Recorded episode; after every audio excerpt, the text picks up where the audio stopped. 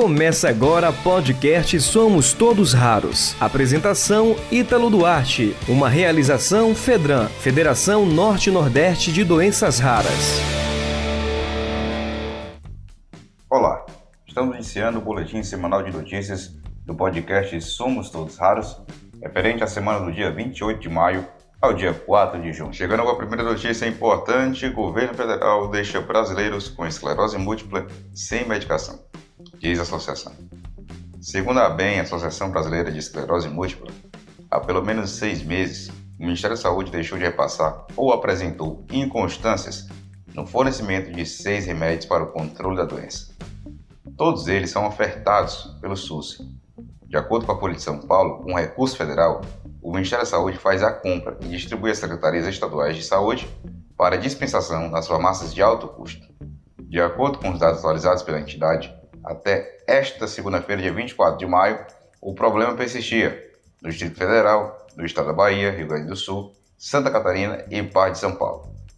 Em nota, o Ministério da Saúde afirmou que toda a quantidade para atendimento à programação de janeiro a junho de 2021 foi entregue aos estados e o abastecimento de todos os medicamentos está regular na rede SUS.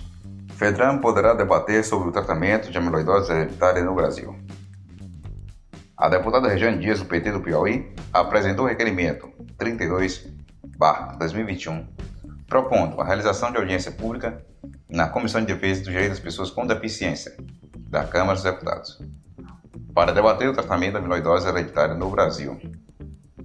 Em seu texto, a deputada explicou que atualmente no Brasil, o transplante de fígado e a medicação com tafamides são as únicas estratégias terapêuticas disponíveis para o tratamento da doença porém informou que a aprovação obtida junto à Anvisa considera o medicamento para os estágios iniciais e intermediário. Ela destacou ainda que a análise técnica feita pela Conitec determinou que a incorporação do Tafamidis no SUS limita-se ao tratamento do estágio inicial da doença, não existindo, porém, tratamento disponível para os pacientes em estágio intermediário. Por isso, a parlamentar destacou a necessidade de debater sobre as terapias alternativas para o tratamento da doença.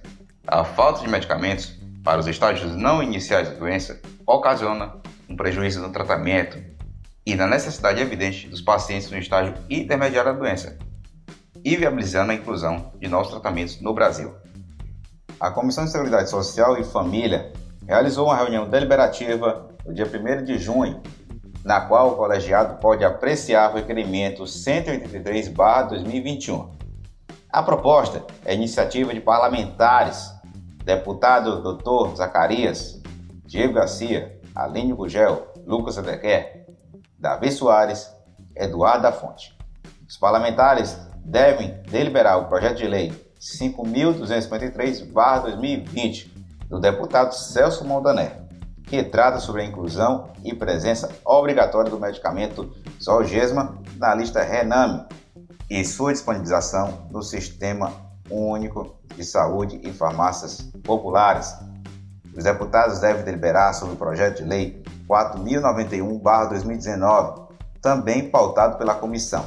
A proposta que teve parecer favorável do deputado Eduardo Costa, que institui diretrizes para a distribuição à população de medicamentos oriundos de doações no âmbito federal, estadual e municipal. Mais uma notícia chegando o ônus da pandemia para o paciente oncológico.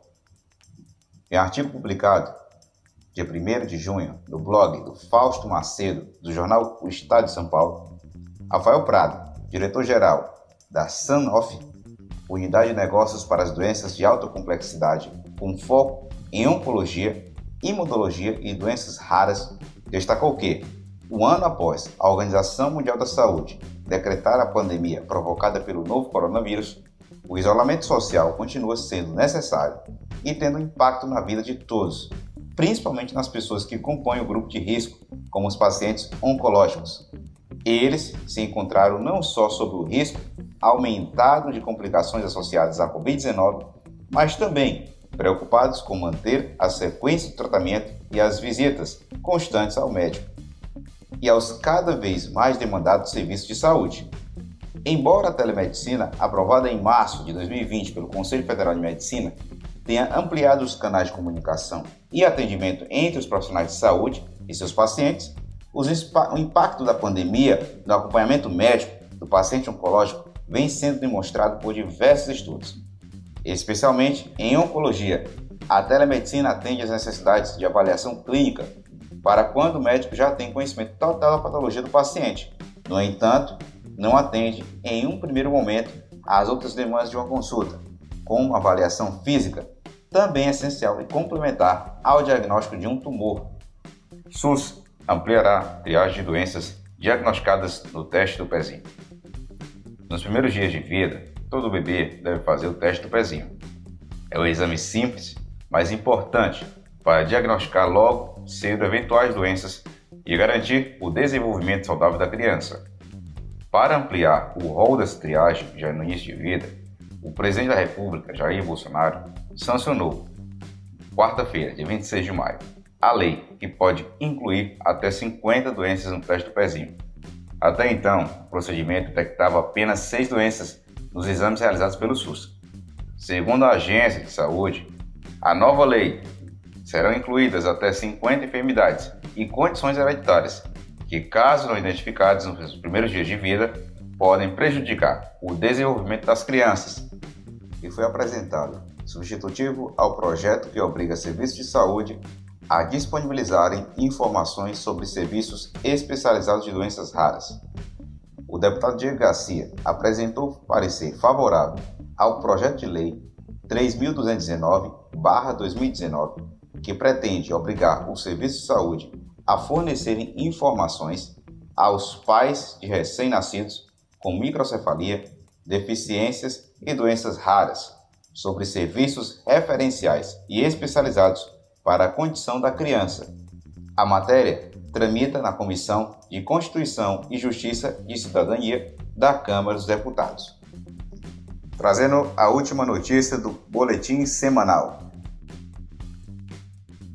A Secretaria de Ciência, Tecnologia, Inovação e Insumos Estratégicos em Saúde publicou no Diário Oficial da União, quarta-feira, dia 12 de junho, a abertura de consultas públicas para a manifestação da sociedade para apresentação de sugestões no prazo de 20 dias, a respeito de recomendações da Comissão Nacional de Incorporação de Tecnologia do Sistema Único de Saúde, CONITEC.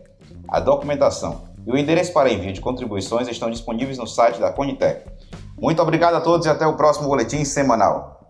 Você ouviu o podcast Somos Todos Raros. apresentação Ítalo Duarte. Uma realização Fedran, Federação Norte-Nordeste de Doenças Raras.